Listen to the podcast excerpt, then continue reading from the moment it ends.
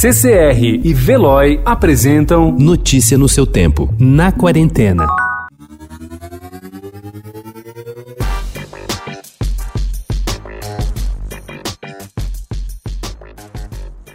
Chris Hemsworth, o Thor, está na Austrália e Sam Hargrave em Los Angeles. Na terça, a Netflix armou uma sala virtual fazendo uma conexão triangular para que eles pudessem conversar com exclusividade com o Estadão pelo telefone. Pouco antes, outra sala reuniu o repórter e os Russos Brothers. Joe e Anthony são os atuais reis de Hollywood, depois que Vingadores Ultimato se converteu na maior bilheteria de todos os tempos. Os russos produzem e Joe escreveu o roteiro de Resgate, longa que a plataforma libera em seu streaming a partir desta sexta. É ação como você nunca viu.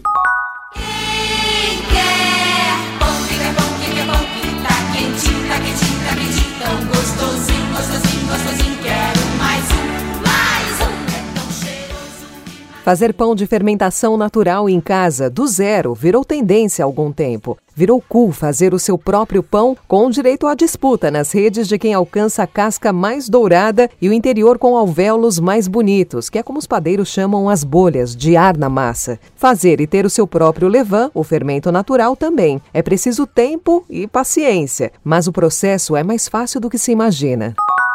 Entre as tantas iniciativas online que têm surgido nestes tempos de isolamento social, cursos voltados à história da arte tornam-se boas opções para quem está atrás de novos aprendizados. O MAN tem um curso de arte e mitologia que aborda em oito lições como vários artistas representaram os mitos presentes nas obras literárias da antiguidade, como a Ilíada e a Odisseia de Homero. A primeira aula, gratuita, em 27 de abril, explora o tema As Paixões Mortais de Zeus, mostrando como as figuras de Europa, Danae e Leda aparecem nas pinturas de artistas como Rembrandt e Tiziano. As aulas ocorrem às segundas-feiras, das sete e meia da noite até às nove horas, até 15 de junho, e custam 80 reais cada.